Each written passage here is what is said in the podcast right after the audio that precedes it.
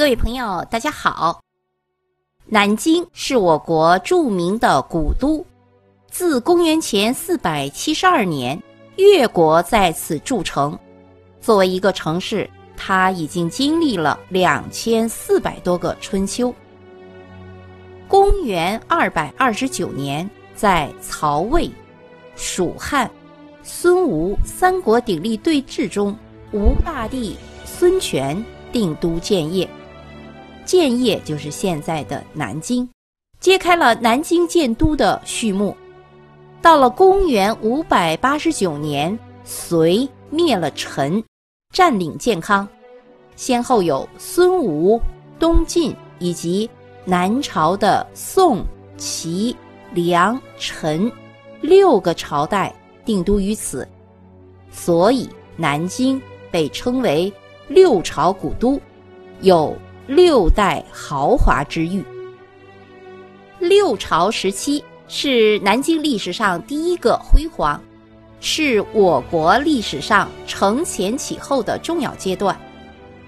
南京成为我国承汉启唐、南北交融的六朝圣地，其中孙吴五十八年，东晋一百零四年，刘宋六十年。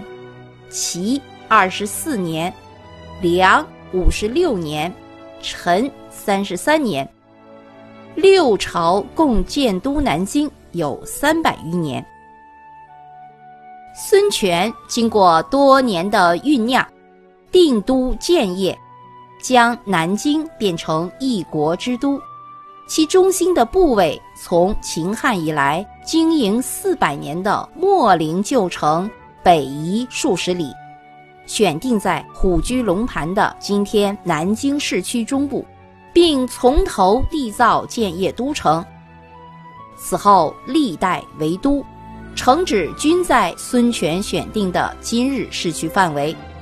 所以说，南京真正成为城市，是从孙权定都算起更为确切。建业都城北倚鸡笼山、九华山和玄武湖，东平中山，西临石头，南滨秦淮河。城周二十里十九步。东晋南朝历代续加营建，建康都城更加宏伟壮丽，对后世营建都城有相当大的影响。北魏建造洛阳都城，即派人到建康，窥宫殿开市而去。至梁武帝时，将建康都城连同周边东西南北各四十里范围都发展成为人烟稠密、商业繁荣的地区。六朝时期，北方中原一带常年战乱，破败衰落。南方相对较为稳定，北方大批的居民为避战乱而南迁，许多官僚文人也纷纷南下。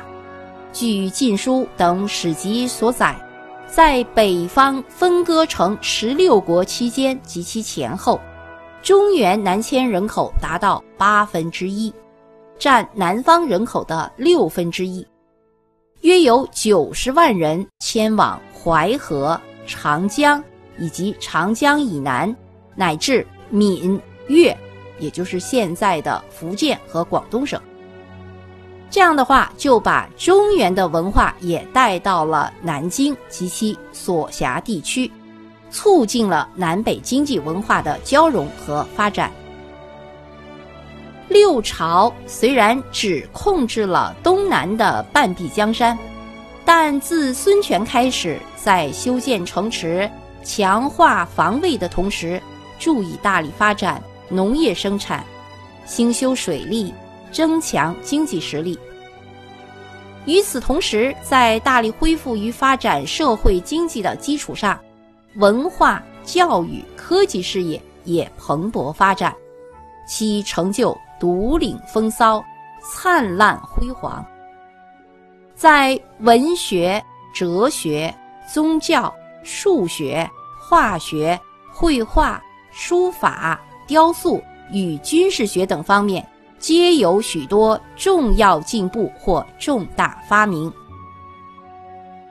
南朝乐府开唐诗宋词之先河，萧统的《昭明文选》，宗融的《诗品》，刘勰的《文心雕龙》等，均为我国文学史上的经典著作。祖冲之首次将圆周率精确到小数点后的第七位，被世界公认为祖律。领先欧洲有一千余年。六朝时期兴起的炼丹术，发现汞这种物资的化学分解，也比欧洲早了一千多年。期间，健康的园林建筑技艺也取得了重大的进展。